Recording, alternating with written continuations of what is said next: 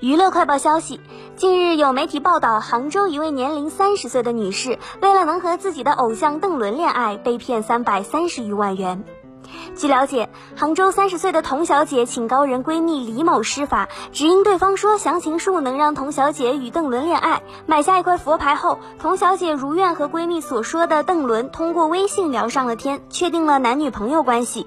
因迟迟未能见到偶像，童小姐起了疑心后报警。